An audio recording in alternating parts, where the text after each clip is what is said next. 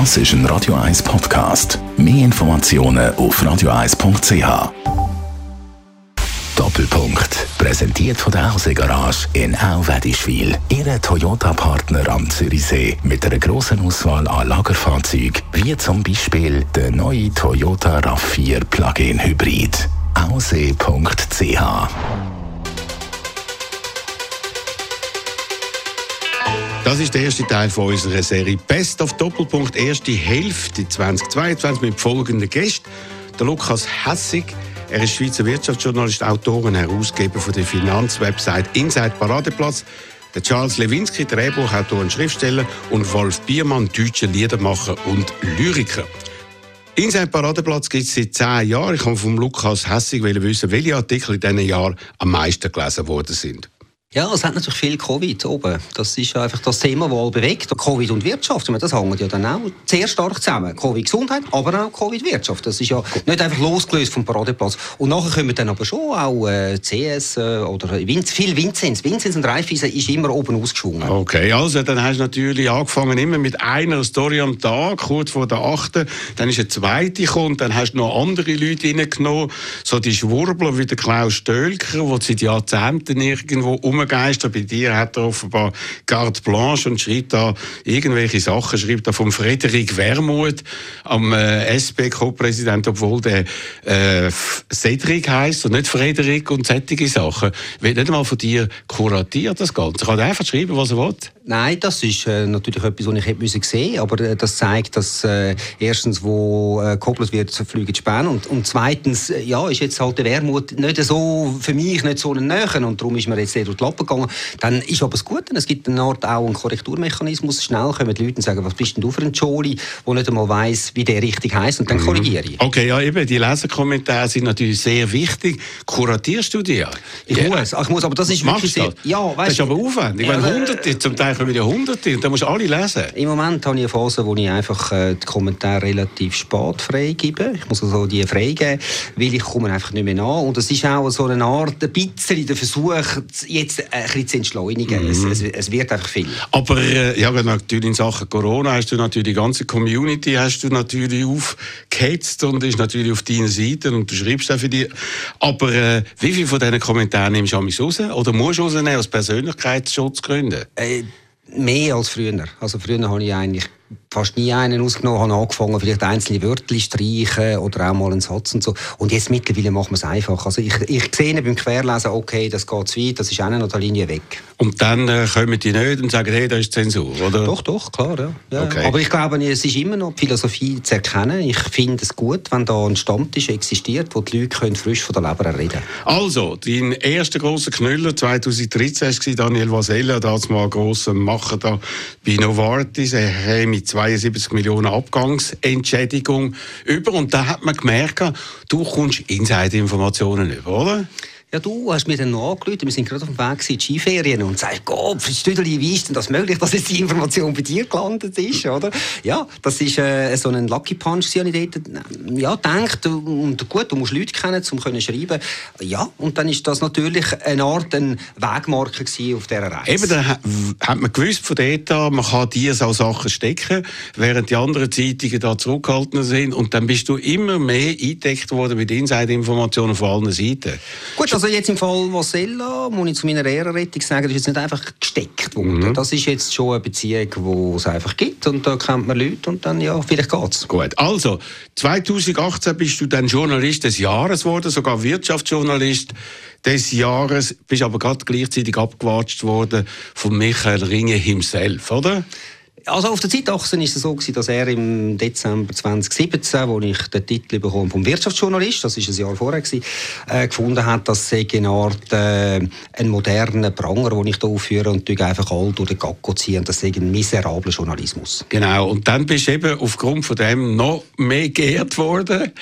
Ja, du, also ich weiß nicht, ob das jetzt wirklich ähm, äh, eine Rolle gespielt hat. Ich habe einfach damals gefunden, also wo der grosse Michael Rini, dass er so in dieser internen Postille seinen Journalisten gesagt hat, erstens nicht so schlau und zweitens ein bisschen, ein bisschen äh, also warum macht er das?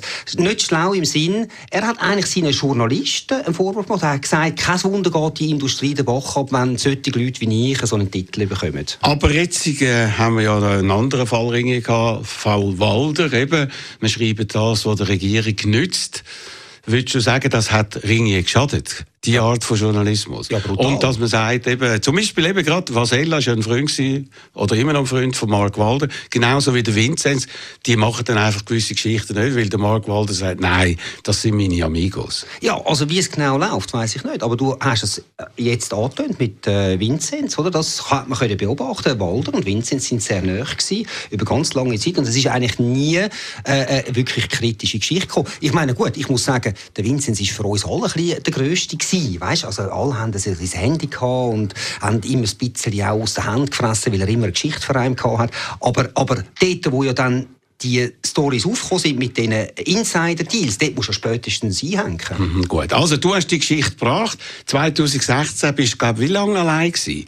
Und alle anderen haben da gesagt, nein, das machen wir nicht, das ist uns zu heiß oder zu unseriös und so. Wie lange bist du allein gewesen? Anderthalb Jahre. Anderthalb Jahre. Bei uns, bei mir, ist der Lukas Hessig. Und jetzt fängt er an, am Dienstag übermorgen, der Prozess, auf den du sechs Jahre lang angeschafft hast, kommt natürlich die Sparte in Meinung nach, oder? Nein, also die Mühlen der Justiz malen langsam und ich habe nicht darauf eingeschafft. Also für mich ist es einfach so gewesen, als ich können anfangen schreiben zu den Insider-Vorabdeals von Herrn Vinzenz, der damals noch super im Schuss war, äh, der letzte Gutbanker, habe ich gesagt, das ist eine an der roten Linie. Für mich rote Linie im Sinne von justiziabel. Mhm, aber was genau ist der Vorwurf? Insiderverletzung oder ungetreue Geschäftsführung und das sind ja alle anderen Sachen sind da noch dazugekommen. Was ist am Anfang im Zentrum gestanden, wo du das angefangen hast recherchieren? Also für mich ist es einfach so gewesen, ähm, so hat sich das Bild präsentiert. Er hat zentrale Funktionen gehabt, zuoberst oben bei wichtigen Unternehmungen, bei der Raiffeisen, das ist die dritte Kraft im Bankenland, und bei der Aduno Viseca, das ist eine Kreditkartenfirma, wo die Raiffeisen 25 Prozent hat. Er ist dort bei der Kreditkarte Präsident bei der Raiffeisen CEO. Und bei beiden Firmen hat man gesehen, hat es ähm, Übernahmen gegeben, Beteiligungen an kleineren Unternehmungen, wo er im Voraus versteckt äh, in einem Fall auch über einen Mittelsmann sich mit eigenem Geld investiert hat. Nachher ist dann zum Deal gekommen und dann hat er können vervielfachen. Und äh, wie bist du an die Informationen angekommen? Das ist eine gute Frage. Ja, gute, eine gute Frage gibt sehr oft keine gute Antwort, aber äh, offenbar Insider-Informationen. Ich wüsste mich nicht. Also er hat Insider-Deals gemacht und du hast Insider-Informationen. Who knows? Äh, logisch, oder? Das ist dir gesteckt worden und immer mehr. Und dann, äh, wie hat eigentlich der Vinzenz reagiert und sind die Anwälte, wo du angefangen hast mit dem? Also manchmal tut man sich auch zu viel zusammenreimen, da warne ich einfach immer davon. Ja, am Anfang hat er gerade droht und gesagt, er werde jeden äh, mit Härte verfolgen, also mit dem Recht, äh, mit äh, Klagen, mit Anzeigen und auch mich. Mhm. Und? Hat er das gemacht? Lang nicht, nein, erst ja. am Schluss. Dort, also, wo eigentlich sich dann Schlingen zugezogen hat. Oder es ist ja so gewesen. Zuerst sind bei mir drei Artikel gekommen und so und dann hat eigentlich spätestens nach dem dritten jeder gewusst, was es geschlagen hat. Aber was heißt jeder gewusst? Also andere Zeitungen haben das nicht aufgenommen. Warum? Also die Frage muss man sich stellen. Warum hat keine Zeitung, und da gibt es ja haufenweise Journalisten von der Handelszeitung über NZZ, über Tagi, über Blick, was alles es gibt, keiner hat das Gefühl gehabt, das ist eine Geschichte. Ja, ja das ist so. Und warum? Das weiß ich nicht. Nein, aber im Nachhinein? Ja, im Nachhinein haben sie mir gesagt, ich habe dann dort, wo der Stein abgeflogen ist, auch der eine oder andere gefragt, weil mir hat der Tagesanzeiger nach dem dritten Artikel, wo es letzt, also wo es Sommer war, vier Monate später, wo es klar war, okay, also da ist wirklich etwas passiert, hat mir angerufen und hat gesagt, er würde gerne die Geschichte bringen, ähm, ob ich etwas äh, geben an Dokumente und dann habe ich gesagt, ich rede nicht über Dokumente. Dann haben sie gesagt, gut, dann machen wir nichts. Das gleiche Sonntagszeitung haben auch ein Dokument haben, gibt es nicht, äh, ich rede gar nicht drüber. Okay, auch nichts gebracht. Finanz und Wirtschaft hat auch nichts gebracht. Und meine Analyse ist, ja, meine, bei jedem Maroni-Stand, ähm, der keine Lizenz hat in Zürich, äh, im Winter gehst du zu dem Mann und sagst, was ist dein Problem? Nachher gehst du zu der Stadt, zu dem, wo die Bewilligung gibt und dann prallen die beiden Seiten aufeinander. Man hätte einfach nur den Vinzenz müssen du, äh, Pierin, was sagst du da zu diesen, zu diesen Vorwürfen? Was ist deine Meinung? Und dann hat er gesagt, alles erfunden. Und dann sagst du als Journalist, ja, aber ein bisschen konkreter, was ist denn genau erfunden? Das ist ja relativ präzise. Ja, nein, also jetzt langt es mir dann langsam. Irgendwie so. Und dann mhm. hättest du Funken und Späne gehabt und dann wäre wahrscheinlich etwas passiert. Aber das ist dann nicht passiert. Also anderthalb Jahre lang ist nichts gegangen. Und irgendwann sind sie dann aufgesprungen. Und äh, so in letzter Zeit ist dann vor allem auch der Tagesanzeiger, der Oberchefredakteur Rutishauser, der bedient wird mit Insider-Informationen. Hast du da irgendwann einmal Konkurrenz bekommen, oder? Gut, er hat es dann schon gut gemacht. Ich meine, er weiß, wie es funktioniert und wie auch immer, bedienen, nicht bedienen, recherchieren, who knows. Aber äh, in der Phase vom August 17 habe ich nochmal eine Story gebracht. Weil die habe ich noch gehabt. Das war ja so eine weitere Firma. Oh. Und dort dort ähm, äh, hat sie in der Zwischenzeit mal ein Treffen mit dem Vinzenz und er hat da versucht, alles auszureden und so, ist aber ein bisschen ins Zittern geraten.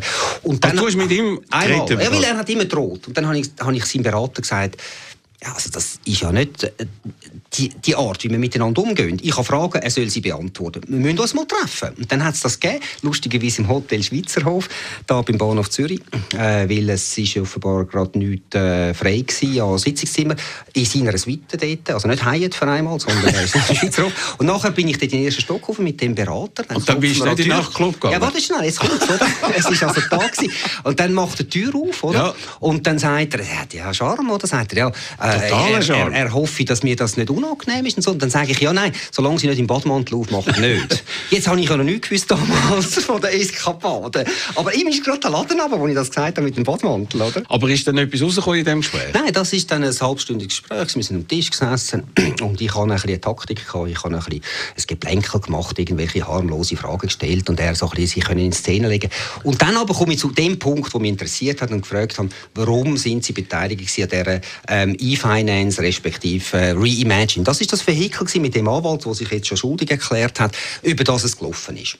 Und dann, in dem Moment ist etwas passiert, was ich noch nie erlebt habe. Er hat sagen, nein, Blödsinn, hat es aber nicht über die Lippen gebracht und hat angefangen zu zittern. Der Kopf hat sich wie in einer spastischen Bewegung angefangen, ganz schnell hin und her bewegen. Hat eine Art, ein, epileptisch ist blöd gesagt, aber einfach so ein, ein Zucker, Nerv, ein Nerv, ne, genau. Und dann hat das angedauert, 10 Sekunden oder so, gefühlsmäßig.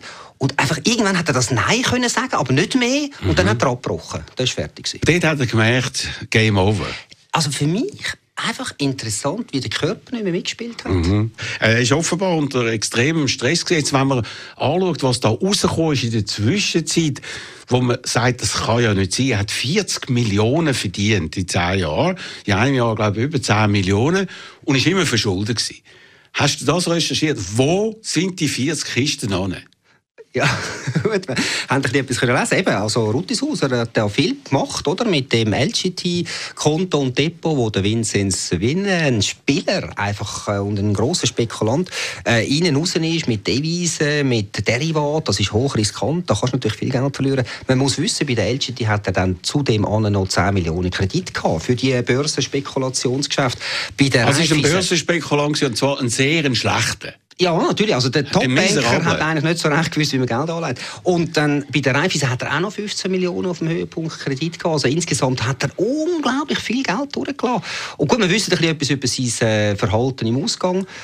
Äh, das ist das ja ist dann ja erst später nicht, gekommen. Das ja, ist nicht die grosse Haufen gewesen. Es ist einfach stoßend und störend und so. Und jetzt wird ja vor allem mit den Medien darüber berichtet, wo und wie er das Geld dort rausgelassen hat. Eben der Zwischenfall im Hyatt, wo es da Schlägerei gegeben hat mit einer Dame, die ihn besucht hat, oder zwei Damen, die gerade gleichzeitig da waren, die, glaube ich, dann eine Kiste gekostet hat. Ah, wieso kostet das eine Kiste? Eben, also das ist ja, doch, das, du, fragst, du fragst, wie kann man so viel Geld durchlassen? Ja. Jetzt müssen wir mal bei dieser Frau kurz bleiben. Oder? Also, also, äh, so wie du geschildert hast, das ist eine äh, Frau, die er kennengelernt hat äh, im Kings Club, das ist ein also das ist ein Striptease-Laden und er ist gerne Also, auch Prostituierte ja sind, das ist klar. Wahrscheinlich, ja. ja. Also, auf jeden Fall hat er sie dort kennengelernt und sie hat gemeint, Pretty Woman, das ist jetzt meine Liebe, oder? Und er hat halt vielleicht immer wieder mal noch ein bisschen sonst unter dem Haken durchgegessen. Okay, jeden, also, ja. Und jetzt aber hat es dort ein Handgemenge gegeben. Ich habe das ein bisschen recherchiert. Vielleicht einen blauen Flecken, irgendetwas. Also es war nicht so wüst gewesen, wie man denkt. Das kostet oft, äh, gemäss äh, inoffiziellem Tarif 10.000 Franken. Wenn du wirklich willst auf Nummer sicher gehen, kannst du mal 50.000 geben, als sehr exponierter Manager. Aber nicht 1,5 Millionen. Mhm. Und obendrauf noch 500.000 Cash, die irgendwie geflossen sind. Also insgesamt irgendwo durch 2 Millionen. Wo ist das Geld? Aber warum hat er das gezahlt? Warum? Da gibt es eigentlich äh, rechtlich keine Vorlage in der Schweiz oder ein anderes Beispiel, wo so viel gezahlt wurde für so ein Rencontre, oder? Es gibt null Erklärung für das.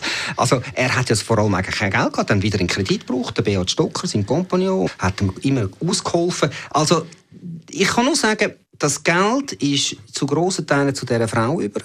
Und nachher, wo ist mhm. sie? Ich finde es grossartig, nochmal, um das einfach nicht so ausklingen zu lassen, was du gemacht hast in Sachen Vincent, in so vielen anderen Sachen, dass du den Mut hast, anzustehen und dass du mehr äh, Primärgeschichten rausgelassen hast als die versammelte Wirtschaftsredaktion in allen grossen Zeitungen. Das hebt dich raus und äh, für das schätze ich dich natürlich auch. Alright. Aber nobody's perfect. Auch ich nicht, natürlich. Danke vielmals. Machen wir Musik in einem Mercedes Blanco, Kiko Veneno. Warum? Du hast dort eben die spanische Connection. Ja, das ist vor, also, weißt, nach unserer Radio 24. Ja. Ich durfte bei dir in die Lehre gehen, vor äh, bald 30 Jahren. Und dann habe ich mal, äh, das ist noch oft bei mir so gewesen, eine kurze Pause, äh, gehabt. Und dann bin ich auf Spanien. Und dort war der Kiko Veneno für mich der tollste. Und dann hast du gleichzeitig auch deine zukünftige Frau kennengelernt. So ist es. En un Mercedes blanco llegó a la feria del ganado. Diez duros de papel al bal y el cielo se ha iluminado. Viene desde muy lejos y ya no le queda ni memoria se la cambió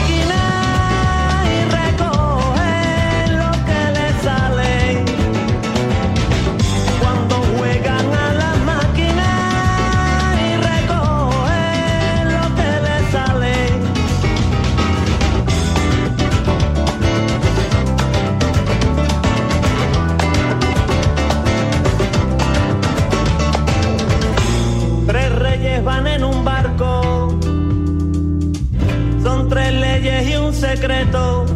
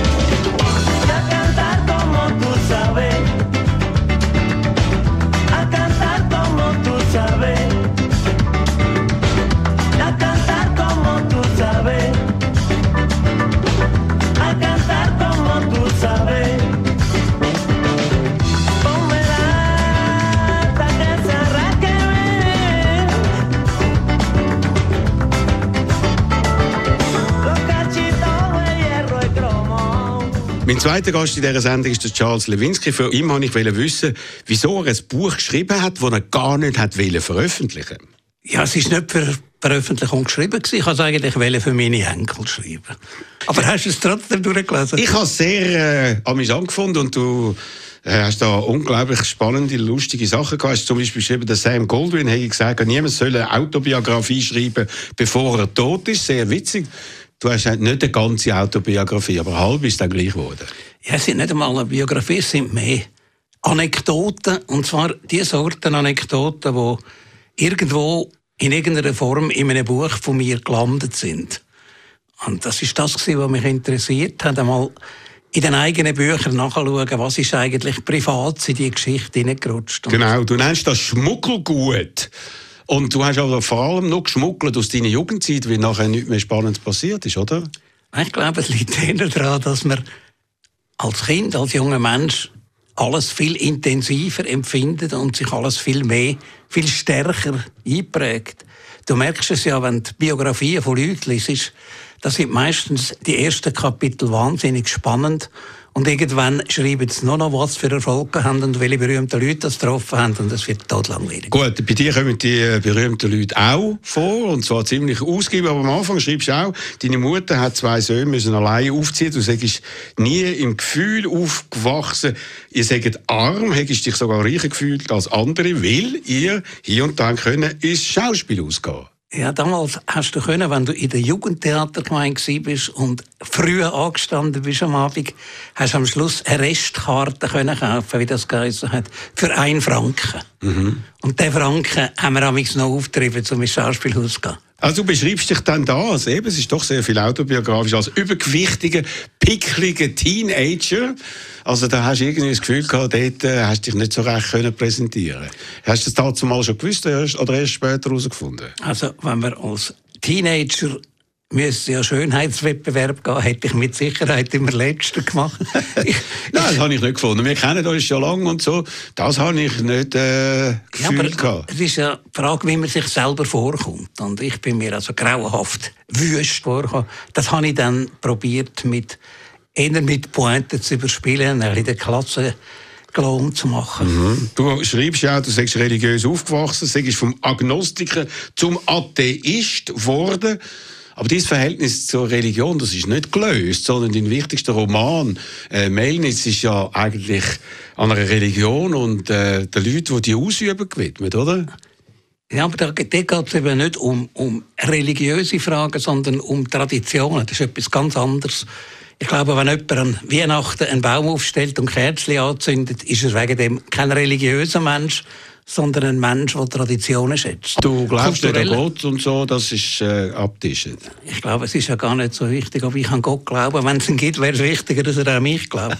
okay, als dein Sohn zu dir angekommen ist, hat er gesagt, am Sonntag schaffst du es. Nein, ich schaffe nicht, ich schreibe ein Buch. Ja, es ist auch ein riesen Unterschied, ob du etwas machst als Schreiber wo man bei dir bestellt hat, wo du genau weißt. Also im Fernsehen haben sie mir gesagt, ähm, wir möchten gerne von Ihnen eine Serie haben und die sollte dann und dann laufen und sollte das und das Publikum erreichen und sollte eine Länge haben, jede Folge von 23 Minuten und 30 Sekunden und es darf nicht mehr als eins, maximal zwei Bühnenbilder brauchen und nicht mehr als fünf Schauspieler und sie sind völlig frei, was sie machen. und das hast du natürlich gemacht. Das ist dann fast eine Familie geworden. Genau, und läuft immer noch mit ziemlich großem Erfolg. Ja. Du hast mal gesagt, Volksmusik, da habe ich überhaupt kein Interesse, oder? Ja, das ist äh, etwas, was ich von mir aus freiwillig gar nicht würde hören. Und ich habe trotzdem furchtbar viel für Volksmusiklieder geschrieben. Ich bin immer ein bisschen in, der, in dem Fach ein bisschen der vegetarische Metzger. Aber eben, du hast dann auch geschrieben, steht der Satz, in wenigen Jahren später galt ich als Volksmusikspezialist. Oder wie viele Volksmusiklieder hast du dann geschrieben? Ja, ein paar hundert. Ein paar hundert und eins davon hat sogar der Grand Prix der Volksmusik gewonnen. Nicht, nicht, nicht eins davon, bitte sehr. Das allererste. Das allererste? Ich habe vorher nie etwas in dieser Richtung Gut, und das hat geheißen, das kommt uns Spanisch vor. Genau. Und das Lied haben dann alle gefunden, ja, Grand Prix der Volksmusik, das muss ein Spezialist sein für das. Und dann sind alle angekommen und haben einen Text für Volkslieder haben. Das kommt uns Spanisch vor. Was Ja. ist da der Hintergedanke? Der? Hintergedanke war sehr lustig. gewesen. Damals ist der Carlo Brunner gekommen und hat wollte, dass ich ihm für den Wettbewerb einen Text schreibe. Und ich habe zuerst nicht wollen, eben, weil es nicht meine Sorte Musik ist. Und dann habe ich mir das Reglement angeschaut. Und im Reglement ist gestanden, es dürfen nur originale Volksmusikinstrumente verwendet werden und die Melodie darf den Volkston nie verlassen. und da habe ich mir die arme Jury vorgestellt, wenn jedes Lied gleich tönt. Ich habe gedacht, wir müssen ja einschlafen beim Hören. Jetzt müssen wir einen Trick finden, wie wir können eine andere Sorte Musik machen und trotzdem uns an die Regeln halten. Und darum habe ich dann die Ziele erfunden, das kommt uns Spanisch vor. Und dann haben wir können spanische Musik machen. Castagnetten haben wir nicht dürfen brauchen, das haben wir stattdessen mit Löffel gemacht. Und da sind die alle in der Jury aufgewacht. Und ein haben die den ersten Preis gegeben? Und ein halbes Jahr später bin ich in der Westfalenhalle Dortmund gestanden und habe mir einen falschen Bergkristall auf Granitblock überreichen lassen. Und dann ist es richtig äh, losgegangen und du hast eins nach dem anderen Nein, es ist sehr lustig. Volkslieder. Wie, wie der, und dann haben die gesagt, oh, Sie haben jetzt das gewonnen. Ähm, wann kommt Ihre LP raus? Nicht zwölf Titel, wir haben gar keine gehabt. Ja. Und dann gesagt, ja, ja, die kommt jetzt nächste Woche. Und dann sind wir wie die Wahnsinnigen, zwölf Lieder, also noch elf haben wir gehabt, und dann nochmal elf Lieder geschrieben. Und der Carlo Brunner hat es im rasenden Tempo komponiert und wir haben es blitzartig aufgenommen.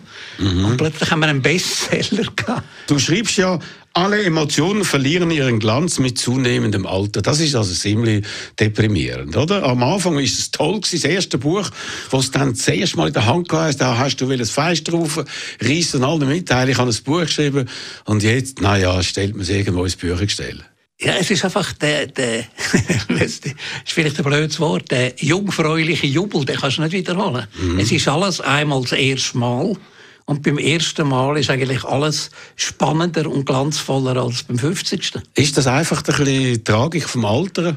Äh, du schreibst dann auch noch, der Überschwang der Befriedigung und Freude habe ich nur früher erlebt. Gibt's nicht mehr. Also Emotionen sind irgendwie weggebunzt. Nein, die sind nicht weg. Sie sind einfach, sie verändern sich. Ich glaube, wenn du jetzt da mit mir so ein Radiogespräch machst, da geht dein Puls nicht mehr hoch auf. Weil du Total hast schon. Du hast schon, da musst du jetzt nicht lügen. Du Nein. hast schon so viel Gespräche immer eine Premiere. Du hast das. Aber ich glaube, wenn du das erste Mal live ein Gespräch gemacht hast, bist du wahrscheinlich schier ausgeflippt. Nein, dort hatte ich Angst gehabt. Und jetzt habe ich das Gefühl, es ist lässig und toll, so mit einem spannenden Mensch da können zu reden und auf die Art und Weise Sachen zu erfahren von einem Leben. Du hast jetzt eben, um jetzt noch bei der Volksmusik zu bleiben, hast jetzt das Libretto geschrieben für ein Musical ausgerechnet von Trio Eugster. Wieso ausgerechnet? Ja, das ist jetzt einfach so ein bisschen, auch mit dem Titel «O leck du mir», ist ein bisschen die unterste Schublade, wo man... Du, Über das haben wir uns komischerweise schon vor 30 Jahren Nein, «O leck geschrieben. du mir» als Titel für ein Musical Ist das? Irgendwie du, einfach ein bisschen... Ich habe ja, Ja. in meinen Fernsehzeiten habe ich eine ganze ähm, Unterhaltungsserie gemacht mit dem Trio Eugster. Und dort habe ich mich vor allem mit dem Alex Eugster sehr befreundet, weil das einfach ein ganz ein guter Typ ist und ein lieber Kollege. Und ich finde, der hat wirklich jede Menge Ohrwürmer geschrieben. Und es bietet sich eigentlich an, aus diesen Ohrwürmern mal so ein Compilation-Musical zu machen. Es muss nicht immer ABBA sein. Gut, und das kommt jetzt dann im Herbst und äh, ich habe ein bisschen gelesen darüber, was es ist. Es ist so richtige anmächerliche, fast eine Familiengeschichte, die Schweiz, die sich ein bisschen verändert. Und die einen sind dafür, dass es neu wird und die anderen wollen es noch ein bisschen, ja, fast ein bisschen Oberstadtgasmässig, habe ich jetzt das Gefühl. Ja, du kannst bei dieser Musik jetzt nicht eine Geschichte machen, die heute spielt. Das Ja, ist eine Musik von gestern oder vielleicht sogar von vorgestern. Also musst du auch eine Geschichte finden, die in dieser Welt spielt, Mhm. damit das zusammenpasst. Aber wo man dir da den Vorschlag gemacht hat, da jetzt eben ein Buch zu schreiben für äh, das Du wirst Trio Oyster... es hat mir niemand den Vorschlag gemacht. Du hast gemacht? Ich bin zum Produzenten gegangen und habe gesagt, du, das wäre doch mal lustig, mit dieser Musik ein Musical zu machen. Äh, und das wird eine grosse Produktion, oder? Es wird jetzt eine grosse Produktion im Theater 11, also Genau. aufwendig und gross Und der Freddy und so. Burger, der ja da ein bisschen hinter dem steht, der Christoph Bürger ist, glaube ich, der richtige Produzent, die gehen das Risiko ein, jetzt auch nach Corona, hoffen wir es mindestens, da das Ganze auf die Beine stellen, oder? Ja, das ist jetzt auch so etwas, dort werde ich dann nervös sein, weil es ist mein Vorschlag gewesen, und wenn jetzt das beim Publikum abstinken, würde ich mich sehr verantwortlich dafür Ah, fühlen. okay. Aber Aber ich glaube, es hat eine gute Chance. dass Okay. es bei den Leuten- Und zwar, ich habe ein Experiment gemacht, gerade mit meinen Enkeln zu Nacht gegessen. Und dann sind wir eben auf das gekommen, was das echt heisst, Olektomir. Und dann habe ich ihnen irgendeinen, ich glaube, es war der Titel, vorgespielt, den sie Mhm. natürlich nicht gekannt haben. Und der hat ihnen gefallen. Ja, also ich Das habe das, das unserer Tochter Lea, 24, auch gesagt, das heisst noch Lektomir. Die hat es können nachsingen sogar. Siehst? Es gibt ja zwei Sorten, völlig verschiedene Sorten Fernsehen mit völlig verschiedenen Aufgaben. Du hast einerseits die öffentlich-rechtlichen, die ihr Geld direkt überkommen und eigentlich wäre es dann ihre Aufgabe, Programm herzustellen. Und es gibt die Privaten, wo du dich ja auch gut auskennst, und denen ihre Aufgabe ist es, Zuschauer anzuliefern, möglichst viel. Ja. Das sind zwei völlig Ja, verschiedene... beide müssen das. Auch die Öffentlich-Rechtlichen schauen dort auf Ja, Quoten aber noch eben, mehr als das Ich finde, sie sollten nicht. Ich Ja, finde es ein. Fehler, wenn die Öffentlich-Rechtlichen auf Einschaltquoten schauen. Es ist nicht ihre primäre Aufgabe. Gut, also Sie müssen das machen, weil Sie haben natürlich unglaublich viele Gebühren, müssen die rechtfertigen. Du hast angefangen in der damaligen Abteilung Theater und Unterhaltung als Volontär beim Nein, eben Schweizer nicht. Fernsehen. eben nicht. Dort wollte ich wollen anfangen. Mhm. Ich bin vom Theater hergekommen und habe eigentlich geträumt, ich mache ein Fernsehspiel und habe einen Job bekommen bei Theater und Unterhaltung. Und am ersten Tag, als ich angekommen bin, den Job antreten, hat man mir gesagt, ja, übrigens, wir haben reorganisiert. Theater und Unterhaltung gibt es nicht mehr. Es gibt jetzt zwei einzelne Abteilungen. Eine heißt Theater, die andere heißt Unterhaltung. Sie sind bei der Unterhaltung. Und da hat man dich aber überhaupt nicht gefragt. Und ich habe gesagt, ja, aber ich will nicht zur Unterhaltung, ich will zum Theater. Und dann hat man mir nicht gesagt, ja, Sie können da wieder gehen. Also, Aha. Sie müssen nicht. Und dann hast du Unterhaltung ich bin aber gerade auf Zürich gezögert. Ähm, wir haben das zweite Kind erwartet. Da kannst du nicht einfach davonlaufen. Mhm. Da habe ich halt ein paar Jahre Unterhaltung gemacht. Aber eben das mit dem Theater am Fernsehen, das ist ja früher eine grosse Sparte gewesen. Also, als ich noch jung war und du auch, dort hat man sogar Theateraufführungen gehabt. Ich habe Schiller, Shakespeare, Goethe etc. am Fernsehen eigentlich kennengelernt. Alle die grossen Stücke. Das ist natürlich völlig verschwunden. Das ist definitiv vorbei. Das wird dann nicht mehr zurückkommen. Der, der Reich Ranitzky hat einmal gefunden, Theater müsste doch einmal pro Woche einen Shakespeare senden, bis ihm jemand erklärt hat, wenn sie das würden machen, nach einem halben Jahr gäbe es kein Stück mehr, weil dann wären sie durch. Ja gut, jetzt macht einfach Netflix Shakespeare-artige Serien, äh, wenn man das so würde Ich bin anschauen. überzeugt davon, wenn der Shakespeare heute würde leben würde, er für Netflix arbeiten. Genau. Das Schweizer Fernsehen hat aber dazu mal viel Unterhaltung gemacht, viele Shows auch. Äh, Sitcom eben, wo du dann gemacht hast, mit grossem Erfolg, fast eine Familie und anderes. Das ist alles weg. Ich glaube, es hat eine gewisse Angst gegeben vor Eigenproduktionen vor, Ja. oder vor selbstentwickelten Konzepten. Man hat dann einfach irgendwann angefangen, erprobte Konzepte einkaufen, was ich persönlich nicht so spannend finde, weil wenn Schweizer Fernsehen das gleich sendet, was weiß ich, wie Sat 1 einfach auf Schweizerdeutsch, gibt es eigentlich keinen Grund, sich das anzuschauen. Und heute machen sie das nicht, noch, nicht einmal mehr, weil sie kein Geld mehr haben. Dort ist mehr so Hüttengeschichten und Landfrauenküche ist angesagt. Äh, oder wie heißt das? Auf und davon. Also eigentlich die Show, das, was du gemacht hast, also die Sitcom, das leistet man sich gar nicht mehr so richtig, oder? Ich, ich hatte jetzt Glück gehabt, dass wir das können machen Aber wenn wir Zeit haben, jetzt kann ich dir schnell erzählen, wie es zu dieser Sitcom gekommen ist. Das ist eine sehr lustige Anekdote. Unbedingt wollte ich das hören, das ist Fernsehgeschichte. Ähm, Als ich das erste Mal vorgeschlagen habe, wir sollten eine Sitcom machen, haben sie mir gesagt, wir wissen gar nicht, was das ist, machen wir nicht. das ist wahr. Nein, wirklich, das war die Ja, Antwort. ein gewesen. Jahr später Ja. bin ich wiedergekommen und gesagt, hey, ist euch aufgefallen, die deutschen Sender machen im Moment alle Sitcom. Dann haben sie gesagt, jawohl, das, jetzt wissen wir, was ein Sitcom ist, aber wir Schweizer können das nicht.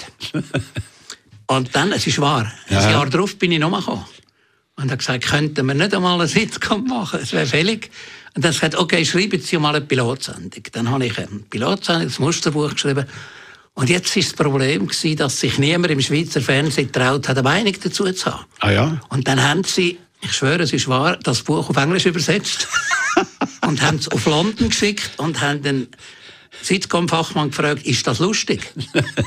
Und dann, ich habe den Brief nie gesehen, den er zurückgeschrieben hat, aber sie sind dann zu mir gekommen und haben gesagt, wir brauchen ganz eilig 20 Folgen. Also der in England hat man sagen, was lustig ist in der Schweiz. Ja, ob das überhaupt äh, lustig zeigt äh, das Selbstvertrauen von den Leuten, die ist dort äh, lustige Chefposition... Ja. Ja. Okay, soweit also der Charles Lewinsky. Danke vielmals, dass du gekommen bist. Sehr hat spannend, sehr lustig gewesen, wirklich. Und was kommt jetzt als Musik, was meinst du? Ja, das ist jetzt ein sehr schweres Rätsel.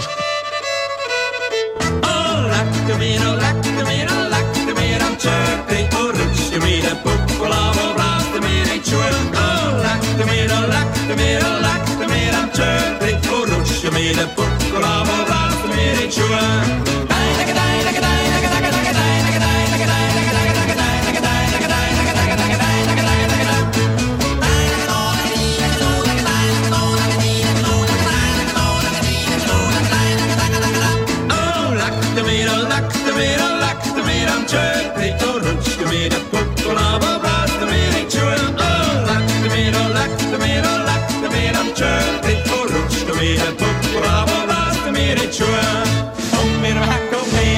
Es ist ja gar kein Wolf im. Am Eins, nicht am Zwei, nicht am Drei, nicht am Vier, nicht am Fünf.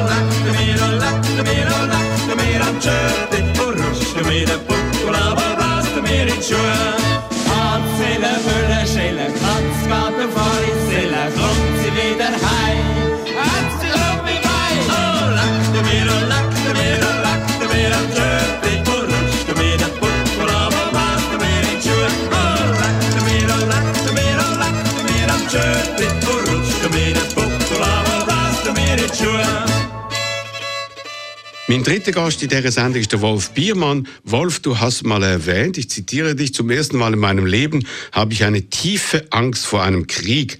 Kannst du das ein bisschen ausführen? Naja, als ich im Krieg war, 1943, als die englischen Bomben auf die Stadt Hamburg fielen, wo ich mit meiner Mutter lebte, hatte ich keine Angst vor dem Krieg, denn der Krieg war ja schon da, also musste man keine Angst haben. Jetzt, als alter Mann, erlebe ich zum ersten Mal diese Angst vor dem Krieg. Ich meine, ein bisschen Angst habe ich oft gehabt, wie jeder lebendige Mensch. Klar. Wer keine Furcht hat, ist ein Idiot. Genauer gesagt, wer hat wen? Habe ich die Furcht? Habe ich die Angst, die ja begründet ist? Oder hat die Angst mich? Das heißt, werde ich überwältigt, bestimmt, ge gelenkt. Und ist das jetzt so? Ist das jetzt so? Ja, aber das muss unter uns bleiben. Deswegen sage ich es dir hier im Radio, denn man will nicht gerne zeigen seine Schwäche, seine Angst. Ja, aber trotzdem eben, äh, wir haben, vor allem ich, meine Generation, wir haben das fantastischste Leben gehabt, immer gesagt, die glücklichste Generation der Menschheit, Geschichte. Und äh, Ja, eben nie Krieg erlebt. ab. Eben. Und du hast ja deine Autobiografie geschrieben 2016. Warte nicht auf bessere Zeiten. Und heute müssen wir sagen, wir hatten die besseren Zeiten. Und die haben sich jetzt total geändert, oder? Hast du leider recht. Eben, aber die Pazifisten, die hatten, hat man das Gefühl gehabt, die Oberhand. Und du warst ja in der Bundesrepublik in den letzten Jahren. Früher warst du Kommunist, dann hast du dich davon abgewandt und hast Gefühl gehabt, äh, Angela Merkel, die hat das Ganze richtig gesehen. Und sie war ja eigentlich laufend in Kontakt mit Putin. Was meinst du, was hat sie da heute für Überlegungen, wenn sie zurückschaut auf die letzten Jahre? Du kennst So- sie ja sehr gut. Ich kenne sie ganz gut, aber sie liegt nicht bei mir auf der Couch. Ich bin nicht ihr Psychiater und kann ihr darüber nichts Vernünftiges sagen. Aber trotzdem auch die Genossen, du hast ja gesagt, der einzige Genosse in Deutschland also von der SPD, Olaf Scholz, den hast du geschätzt. Ja, ja. Und der ist jetzt Bundeskanzler Ja, ja, und der ja. hat eine neue Politik eingeläutet. Na ja, klar. Ihm blieb ja auch nichts weiter übrig. Sonst hätte er sich gleich mit dem nassen Handtuch erschießen können als Politiker. Ist doch klar. Ist ja nicht blöd. Und gehört ja zu den Menschen, die lernen können. Und die nicht eine ideologische äh, äh, äh, Gebetsmühle leiern. Die Merkel und der Schröder. Da müssen wir Ja. noch kurz drüber reden. Na ja, der gut. Gerd, ja. Ja, ich meine, Das sind aus meiner Sicht zwei Anwärter auf den Friedensnobelpreis. Na, Gerd Schröder? Ja, ja, mein Lieber, da kannst du mal drüber nachdenken. Der ist jetzt überall raus. Ja, ist, er ist ein, ein, ein gekaufter Hund, das ist klar. Ich bin ja ein Wolf und darf ihn Hund nennen. Die Hunde stammen ja alle von mir ab. Aber auch die Schoßhunde und auch Und die, er soll den Friedensnobelpreis. Ja, Weshalb? Wofür? ja, mein Lieber. Wenn der jetzt ja seinem Freund die Treue hält, ne? Das macht er. Ja. Im Gegensatz zu anderen, die Natürlich. noch die Kurve gekriegt ja, haben. Ja, aber er ist ja ein tapferer, ehrlicher Freund. Wahrscheinlich kennt er das alte Lied aus den 20er, 30er Jahren von Roger, Robert Gebert. Kennst du den Nee, überhaupt? nee, den überhaupt kennst du nicht? Du kennst ihn, du weißt es bloß nicht. Okay, also, singe. Du Freund, ein guter Freund. Genau. Kennst du das? Absolut. Das hat der geschrieben. Und wenn die ganze Welt in Ein Scherben Scherben fällt, fällt.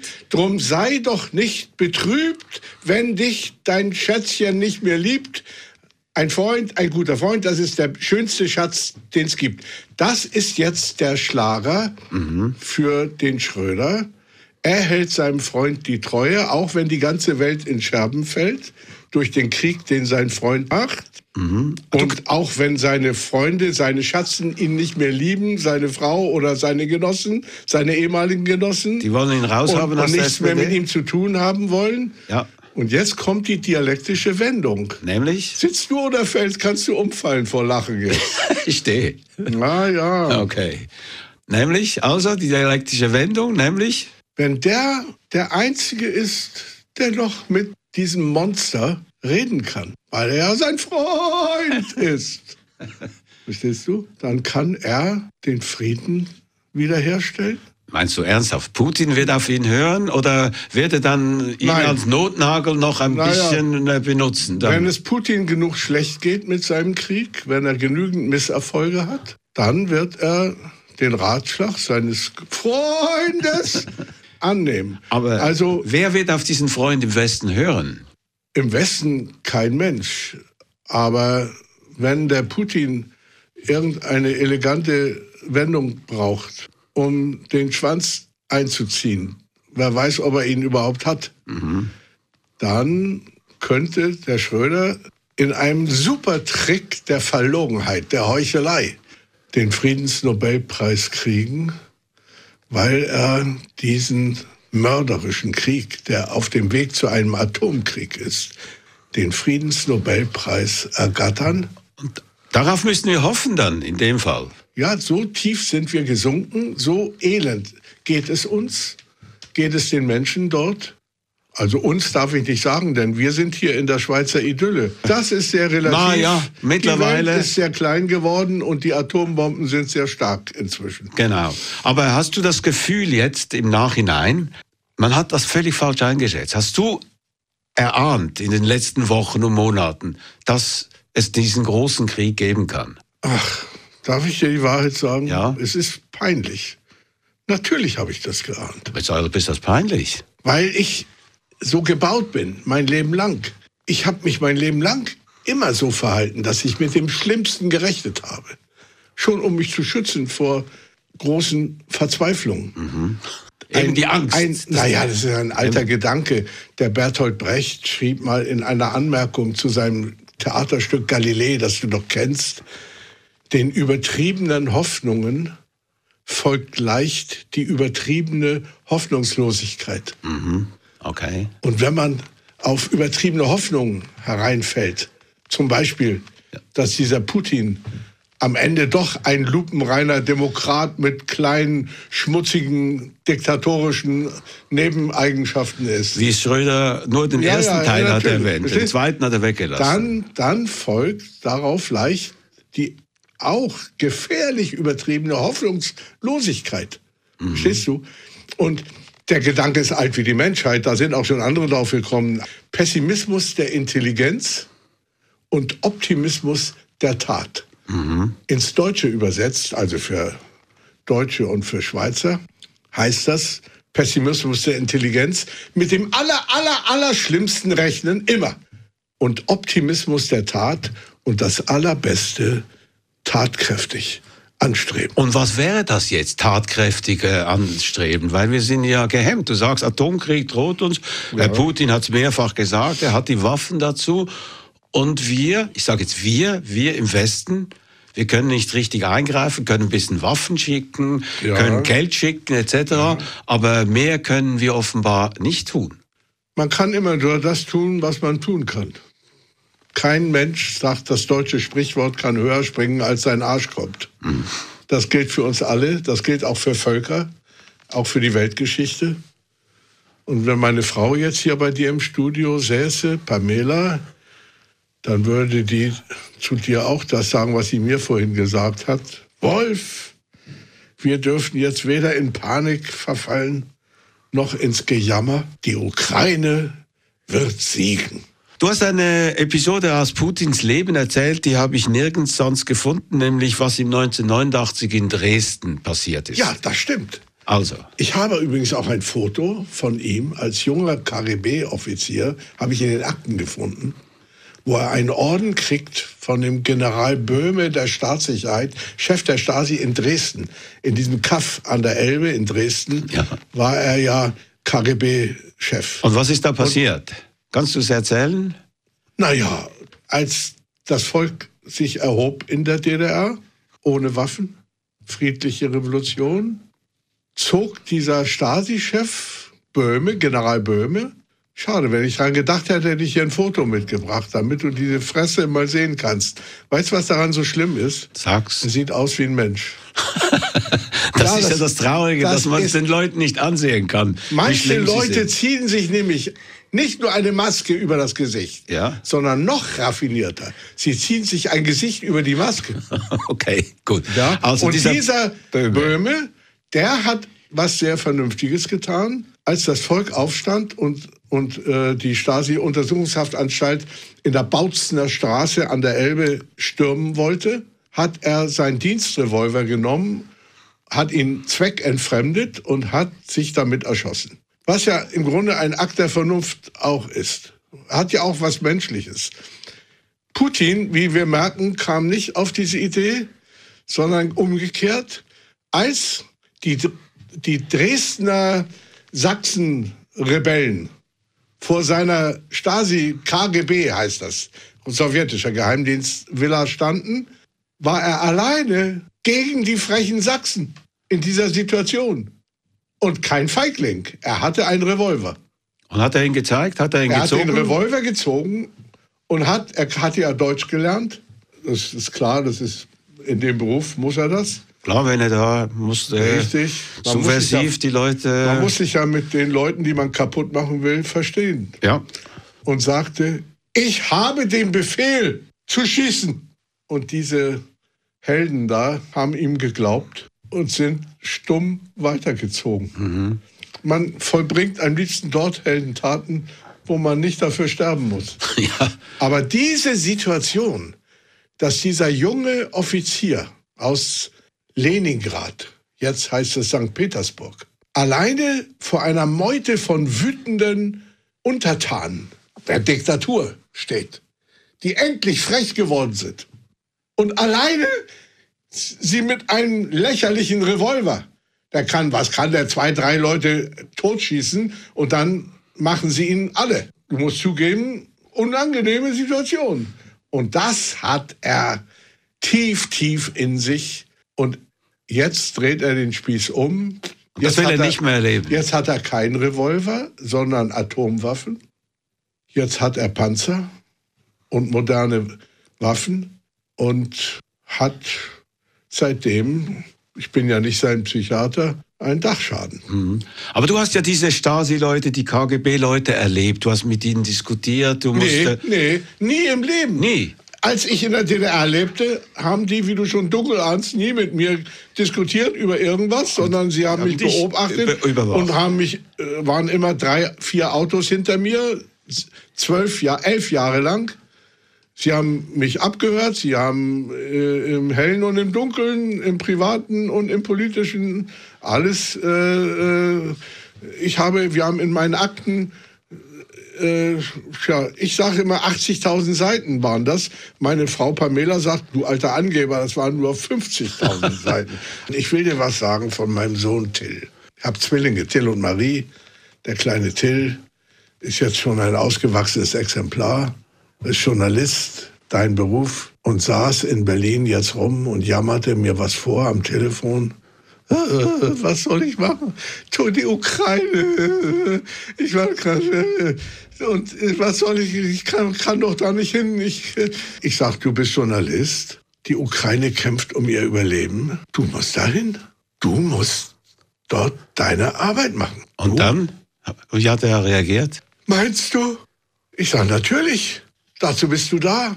Ich schicke dich als dein Vater dahin und weiß, dass sie dich töten können. Und weil ich im Grunde mich schämte für diesen Ratschlag auf Kosten eines anderen Menschen. Deines eigenen Sohnes. Natürlich. Das ist ja schon fast Biblisch. die Szene von Isaak. Isaac, genau. Ja? Und was ist Weil, mit weil mir so elend war, versuchte ich witzig zu sein und sagte, wenn du, wenn sie dich umbringen, dann schreibe ich ein tolles Lied über dich und dann bist du unsterblich. Aber dann blieb mir das Wort im Halse stecken. Dann dachte ich, kleiner Idiot, Biermann, willst du zu witzig werden? Ja. Und sagte, äh, mein Lieber, ich denke jetzt doch mehr an einen Satz, den Martin Luther gesagt hat. Es ist sehr leicht, mit eines anderen Manns Arsch durchs Feuer reiten. Genau. Kennst du den Satz? Nee, kenne ich nicht. Und, ist, was hat Till jetzt gemacht? Ist er gegangen? Er hat auf mich gehört. Und? Ist in der Ukraine? Er ist in der Ukraine Aha, okay. und er ist glücklich. Und ich telefoniere jeden Tag mit ihm und er erzählt mir unglaublich wichtige Dinge. Zum Beispiel, er hat sich dort unterhalten mit einem 25, 26-jährigen jungen Mann, Schloss, ein Schlosser, Maschinenschlosser, also ein russischer Ukrainer. Von denen gibt's Millionen. Ja, ja, klar. Und der will zur Armee gehen und kämpfen gegen die Russen. Will aber seine Frau und sein kleines Kind vorher nach Ungarn bringen, damit sie am Leben bleiben und dann wieder zurück, wie das viele machen. Und ruft seinen Vater an, der ein Russe ist, in Russland. Und der Vater sagt, nein, geh nicht, mein Sohn. Umgekehrt wie ich. Ja. Bleibe hier. Du kannst nicht dort zur Armee gehen. Denn in der ukrainischen Armee sind überhaupt keine Ukrainer. Das sind alles amerikanische NATO-Agenten. Und weißt du, was daran schlimm ist? Er hat's geglaubt. Das ist schlimm. Mein lieben Sohn Till, der ein tapferer, kluger, anständiger junger Mensch ist. Übrigens das Gegenteil von einem Helden. Er ein bisschen zögerlich, Er hat natürlich auch einen anderen Vater als du. anderen aber auch einen sehr ähnlichen, denn ich bin natürlich auch durch meinen Vater geprägt. Also kurz und gut, ich gehörte immer zu den Leuten, die sich wehren, denn das habe ich im Laufe der ganzen Jahre, egal wie ich, ob ich mich Kommunist nannte oder dann nicht mehr Kommunist, aber ich habe etwas Wichtiges begriffen. Man geht nicht nur kaputt an den Verbrechen der Welt, der schlechten Menschen, der Verhältnisse. Man geht auch kaputt daran, dass man sich nicht wehrt gegen das Unrecht. Ich habe ein Gedicht geschrieben, das heißt Bilanzballade im 80. Jahr. Da schrieb ich, sah manchen armen, geprügelten Hund kaputtgeschlagen, begraben und ach, viele gingen an Schlägen zugrund, die sie leider nicht ausgeteilt haben. Wow. Roger, merk dir diese Zeilen und merke dir eine Sache, die dich zwar nichts angeht, aber ich sage es dir hier unter uns. Als ich das Gedicht geschrieben hatte, las ich es unserer Freundin Angela Merkel vor, die ja so ein Christenmädchen ist, wuchs auf beim evangelischen Pastor mit dem lieben Gott. Das ist ja auch das, ihre Stärke, dass sie eine der wenigen ist, die wirklich Christen sind. Das gibt ihr ja auch eine Kraft, sich menschlich zu verhalten. Das ist ihr großes Pfund, das sie hat im Streit der Welt. Als ich ihr dieses neue Gedicht, Bilanzballade im 80. Jahr vorlas, ich konnte ja auswendig. Also hatte ich Zeit, meine Augen auf sie zu richten und zu beobachten, wie sie reagiert. Auf diese Zeile, dass man Schläge austeilen soll. Das ist ja unter uns gesagt nicht besonders evangelisch. Nee, aber okay. Wenn Und? dich einer schlägt auf die rechte Ja. Banke, musst du ihm die linke hinhalten. Das Ja. ist Jetzt bin ich aber gespannt. Wie hat sie reagiert? Und ich war natürlich gespannt. Ich habe sie be beobachtet. Wie reagiert nun dieses christliche Mädchen auf diese Zeile? Und sie hat mich mal wieder verblüfft. Sie sagte, das ist die beste Stelle. Wow. Danke dir äh, vielmals, Wolf. Faszinierend, dir zuzuhören. Zum Schluss noch eines von deinen Liedern. Das ist ein Erfolg aus unserer Sommerserie Best of Doppelpunkt. Die nächste Sendung gibt es heute in einer Woche. Am Mikrofon verabschiedet sich der Roger Schawinski. Wann ist denn endlich Frieden in dieser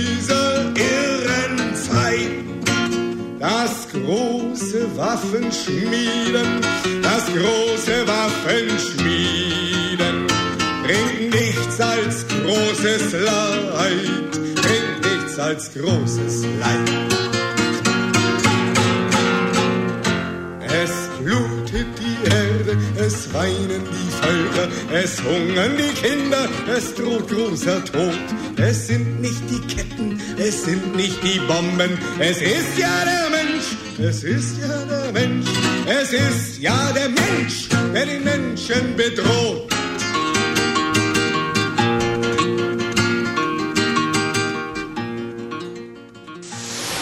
Doppelpunkt. Die legendärste Talkshow von der Schweiz. Nur auf Radio 1.